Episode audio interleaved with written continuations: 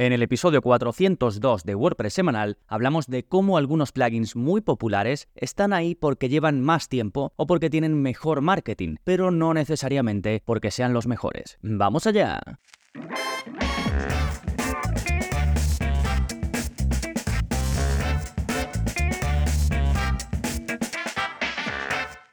Hola, hola, soy Gonzalo Navarro y bienvenidos al primer episodio de 2024. Feliz año a todo el mundo. Hoy arrancamos con un listado de plugins, pero tiene su idea detrás y es cómo es posible que algunos plugins que están activos en más de 5 millones de webs con WordPress, pues realmente no sean los mejores de su categoría, de su sector y que incluso podamos llegar a encontrar alternativas pues que ofrecen mejores soluciones o que simplemente son mejores plugins. Ya te adelanto que todo esto es muy subjetivo y viene de eh, algunas experiencias que he tenido yo con sobre todo procesos al instalar plugins. Ahora me adentraré un poco en este, en este tema. Así que en un momentito te voy a hablar de estos cinco plugins y de posibles alternativas. Pero antes vamos a ver las novedades que está pasando en gonzalonavarro.es esta semana. Pues tenéis nuevo vídeo de la zona código. En él te enseño a cambiar los puntos de corte en el theme Astra. Los puntos de corte son la forma en la que los navegadores dicen, vale, ahora voy a mostrar el aspecto de la web en modo tableta. Ahora voy a mostrar el el aspecto de la web en modo móvil, ¿no? Y esto se hace a partir de cierto tamaño de pantalla. ¿Para qué? Pues para facilitarnos todo este tema responsive. Esto normalmente va a estar ligado al theme, al tema de WordPress que tú utilices. Y a nivel ya de código CSS, incluso JavaScript, pues va a haber un momento en el que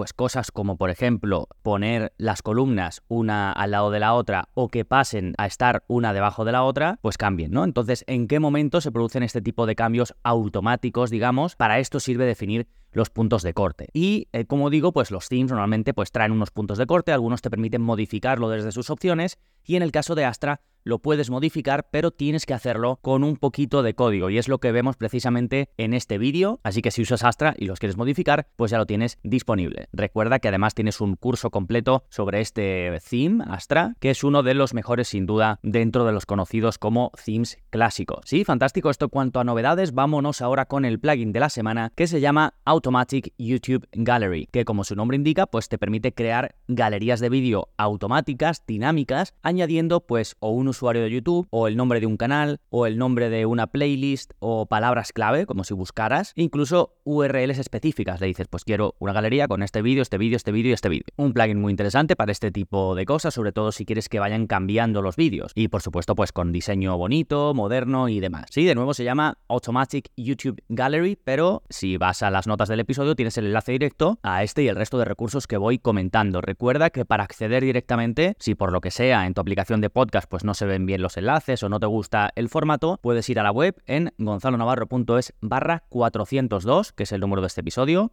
gonzalonavarro.es barra 402. Sí, perfecto, pues ahora sí, vámonos con el tema central del episodio, plugins muy utilizados pero que no necesariamente son los mejores. Y vamos a comenzar con el más conocido seguramente incluso que te pueda llamar la atención, que es Yoast. Yoast SEO, que no solo es el plugin de SEO más popular, sino que es uno de los tres plugins a nivel global más utilizados, más populares. Entonces, ¿cómo puede ser que un plugin tan usado, tan popular, diga yo que está sobrevalorado? Bueno, eh, básicamente, como te decía al principio, esto es algo muy subjetivo y al final lo digo porque hay competidores que ofrecen lo mismo, incluso hay competidores que ofrecen más en su versión gratuita de lo que te puede ofrecer Yoast. Hay competidores que te ofrecen un mejor rendimiento. Hay competidores que te muestran su mm, oferta, las opciones de su plugin de una forma menos intrusiva. Entonces, todo esto, claro, lo que a mí para mí puede ser intrusivo, para otra persona no. Entonces, son cosas muy subjetivas y lógicamente y seguramente de forma injusta, como están ahí, están en la picota, están más arriba, todo el mundo pues los vemos, plugins como Yoast y los podemos criticar más fácilmente. De hecho, estoy aquí diciendo que Yoast SEO está sobrevalorado y lo tengo instalado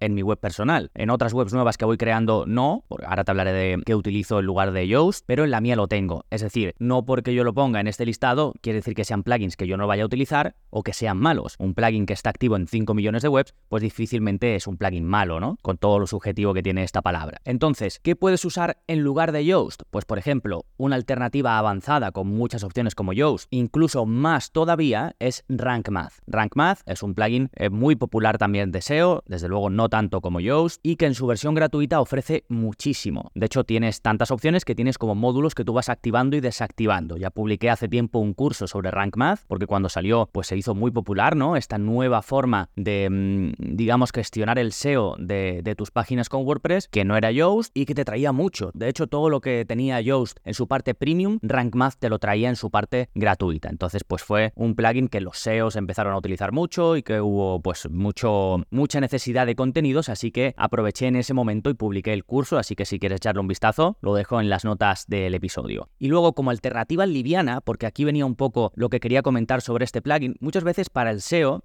que al final el SEO pues son estrategias que tú tienes que idear, preparar y poner en práctica. ¿Qué pasa? Que plugins como Yoast u otros te permiten controlar algunas partes técnicas de forma más fácil. Por ejemplo, definir el título SEO, definir la descripción SEO, esto a nivel de cada contenido o a nivel de tu web en general. Básicamente, ¿qué va a aparecer en el eh, titulito cuando alguien busca un contenido tuyo en Google? ¿sí? Lo puedes forzar, lo puedes intentar definir, otra cosa es que Google te haga caso o no, porque Google después va cambiando y hay veces que te muestra muestra solo el extracto que le interesa de un contenido específico. Otras cosas que te permiten hacer estos plugins de SEO pues es definir la imagen destacada, por ejemplo, que va a tener un contenido tuyo cuando alguien lo publica en redes sociales o comparten por mensaje o por WhatsApp ese contenido, ¿no? Pues este tipo de cosas estos plugins te lo permiten hacer. Y realmente son cosas sencillas. ¿Qué pasa? Que los plugins de SEO, como van compitiendo entre sí, van añadiendo funcionalidades muy avanzadas, eh, por ejemplo, redirecciones u otro tipo de cosas, ¿no? Y en muchos casos no hace falta. Solo hace falta, pues, controlar la parte del título, de la descripción, de la imagen y no sé, y alguna cosita más. Entonces, opciones como el plugin Slim SEO, que ya te he comentado en algún episodio, que es como un plugin de SEO con lo justo, incluso con opciones también avanzadas, pero no te los muestra con paneles súper complicados y con muchos colores ni nada sino que tienes ahí tus opciones, las activas, las desactivas, las rellenas y listo, ¿no? Entonces es una alternativa que yo estoy utilizando últimamente, sobre todo porque estoy en esa fase que tiendo a lo que es un poco más lean, un poco más eh, liviano, que me aporta justo lo que necesito, sin pues grandes paneles ni, ni un panel específico que sea muy intrusivo en la parte de administración de WordPress. Así que si quieres algo igual de potente que Yoast o más potente tienes Rank Math, si quieres algo que te aporte lo justo y necesario para llevar el SEO on page de tus eh, páginas con WordPress, échale un vistazo a Slim SEO. Siguiente sobrevalorado, Akismet. Akismet es un plugin anti-spam para los comentarios de WordPress y los formularios de contacto. También está activo en más de 5 millones de webs con WordPress y entre otras cosas porque está hecho por la propia gente de WordPress. Está hecho por Automatic, que es la empresa dueña de WordPress.com, de WooCommerce y de muchos plugins, como por ejemplo Akismet. Entonces, ¿qué pasa con este tipo de plugins? Que están siempre los primeros, eh, salen eh, destacados y entonces es como mucho más fácil que la gente llegue a ellos. ¿Es un mal plugin? Por supuesto que no, pero luego a mí la experiencia no me encanta. Por ejemplo, no me gusta tener que entrar y tener que crearme una cuenta con ellos para poder utilizarlo. Ya entras un poco en el ecosistema de Automatic donde ya te van a intentar meter otros de sus plugins. Entonces, bueno, hay mejores opciones, hay opciones diferentes, hay alternativas bastantes, ¿no? Y una de ellas, la que más me gusta es Anti-Spam B, que es un plugin muy livianito que te permite, pues eso, controlar el spam y funciona con la tecnología Honeypot, es decir, que la persona no tiene, digamos, que rellenar un captcha ni ninguna historia, sino que simplemente se hace como por detrás, como por dentro, ¿no? Se le pone una pequeña trampa a los bots y si caen en la trampa, pues les bloquean. Además, pues ha ido mejorando opciones, tiene opciones donde puedes decidir que solo se permitan comentarios en tu idioma, en fin, em, algunas características también interesantes que han hecho que este plugin vaya evolucionando. Bien, hacemos mención especial ahora, los tres siguientes plugins de los que te voy a hablar son de la misma familia, son de la misma empresa y lo que ocurre con estos plugins es que se retroalimentan unos a otros y tienen un marketing súper agresivo. Algunos de estos plugins se crearon directamente por esta empresa y otras después eh, lo que hacen es que los van comprando. Y cuando compran un plugin de estos, normalmente le capan alguna característica de las que tenían en gratuito y le empiezan a meter un marketing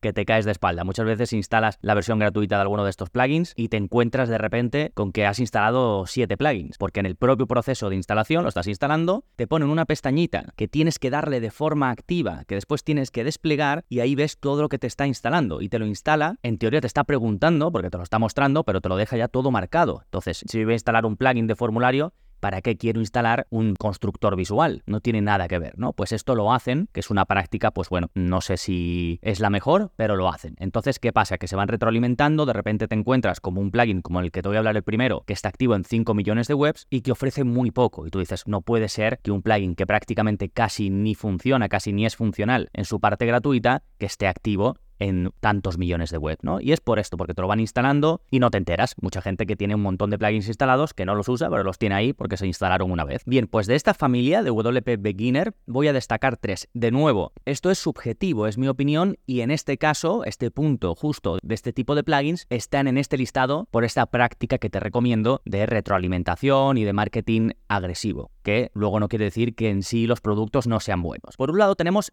WP Forms Lite. Te voy a hablar siempre de las versiones gratuitas de estos plugins, ¿vale? En los tres casos, las versiones de pago son muy buenas, pero sus versiones gratuitas tienen casi todos el mismo problema. Comenzamos, ya digo, con WP Forms Lite. Este plugin está activo en 5 millones de webs y está limitadísimo. Solo puedes crear un formulario de contacto súper sencillo. Antes ni siquiera te permitían ver, digamos, los envíos, es decir, si alguien rellenaba ese formulario de contacto, tú no te podías ir a, dentro de tu WordPress y ver quién te los había enviado. Sí que recibías una notificación en tu email, pero no podías irte a verlo. Esa parte la tenían cerrada para los de pago. Ya finalmente, me imagino que después de tantas quejas, lo abrieron. Pero fíjate lo limitado que llegaba a estar en este sentido este plugin. ¿Te sirve si vas a crear simplemente un formulario de contacto, el típico formulario de contacto sencillito? Te sirve. Pero a mí particularmente me da mucho coraje que lo limiten tanto y yo, para usar la versión gratuita de W WP Forms Lite usaría otro. Alternativas muy buenas, mucho más completas y que son grandes plugins, pues Ninja Forms, que es súper popular, y Contact Form 7, del que tienes curso completo donde vemos sus opciones básicas hasta opciones avanzadas, como por ejemplo incluso cobrar directamente con tu formulario. Y luego ya versiones premium hay muchas. De hecho, la propia versión premium de WP Forms está genial, está muy bien y tienes un curso disponible donde te explico pues cómo se utiliza y demás. Pero la gratuita no vale mm, casi para nada. Sí, y por supuesto también Gravity Forms, que es el plugin de formularios eh, premium que yo utilizo y del que también tienes dos cursos. El curso básico, donde vemos su uso, y otro curso donde vemos sus mejores add-ons para hacer cosas todavía más avanzadas. Siguiente en esta mini lista dentro de, de estos plugins sobrevalorados, pues tenemos Monster Insights, que este es un plugin que yo recomendaba en su origen, pero que desde que lo compró WordPress Beginner, ya hace mucho tiempo, pues no lo recomiendo, la verdad, no lo recomiendo tanto, un poco por esto que te digo, ¿no? Primero, te cargan como, eh, bueno, básicamente el core del plugin es ese, es vinculado una cuenta de Google Analytics con tu web con WordPress. ¿Qué pasa? Que luego puedes hacer más, puedes ver las estadísticas directamente ahí, puedes crear pues eventos y este tipo de cosas, aunque ya ahí se pasaría a la parte de pago. Entonces, ¿qué hicieron? Empezaron a añadirle un montón de características que están visibles en la parte light, en la parte gratuita, pero que luego no puedes usar, ¿no? Tienes que irte a la parte de pago. Entonces, me parece un plugin un poco monstruo, como su nombre indica, Monster Insights, y yo prefiero otras opciones más livianas que también tienen parte gratis y parte de pago, pero que me dan eh, mejor rollo, me gustan más, me gusta más verla, me gusta más la experiencia, no noto que todo el rato me están intentando vender la parte de pago y una de esas alternativas, pues por ejemplo es eh, GA Google Analytics de Jeff Star. Como casi todos se llaman Google Analytics,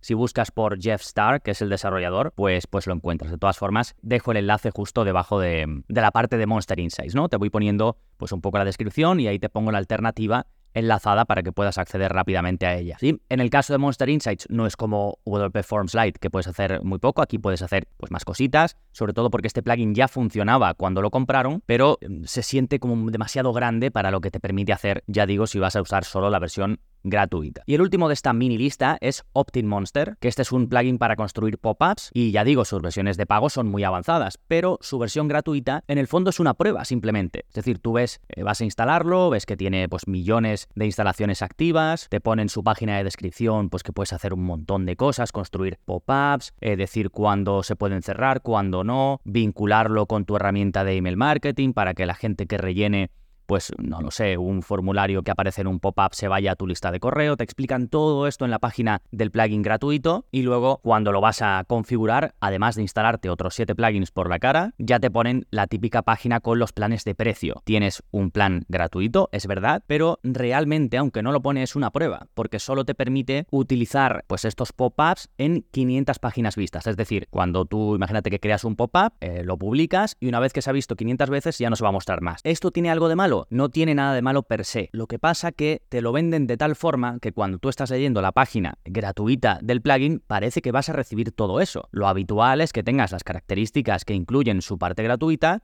y debajo te pueden poner, todos lo hacen de hecho, las características que incluye su parte premium con su enlace para que contrates la parte premium si así lo quieres. Pero en el caso de todos estos plugins de la familia WP Beginner te lo ponen todo junto y realmente tú no sabes, hasta que no lo instalas, te pones a probarlo y demás, no sabes qué es lo que ofrece su parte gratuita, cuando en muchos casos es pues o una simple prueba o prácticamente nada, ¿sí? Alternativa gratuita a OptimMonster, Pop-Up Builder. Hay un par que se llaman parecido, el que te dejo yo enlazado es el que más opciones tiene en su versión gratuita. Está activo en más de 200.000 webs con WordPress. También tiene parte premium, por supuesto, pero es realmente bastante lo que incluye en su parte gratuita. Es un poco cuando estás eh, configurándolo como antiguo a nivel de panel de administración, pero realmente sí que tienen conseguido todo lo que ofrecen. Ofrecen mucho. No he encontrado ningún plugin de construcción de pop-ups que ofrezca tanto como este de Pop-Up Builder en su versión gratuita. ¿eh? Repito, gran parte de lo que yo considero para poner a estos plugins en esta lista es precisamente ese engaño, entre comillas, de lo que ofrecen en su parte gratuita, porque luego sus versiones de pago son muy buenas. Pero claro, si parece que vas a conseguir todo eso gratis y ves que está activo en 5 millones de webs y demás, y luego pues te das cuenta que no, pues es un bajón, ¿no? Entonces, por eso te quería mostrar estas alternativas, digamos,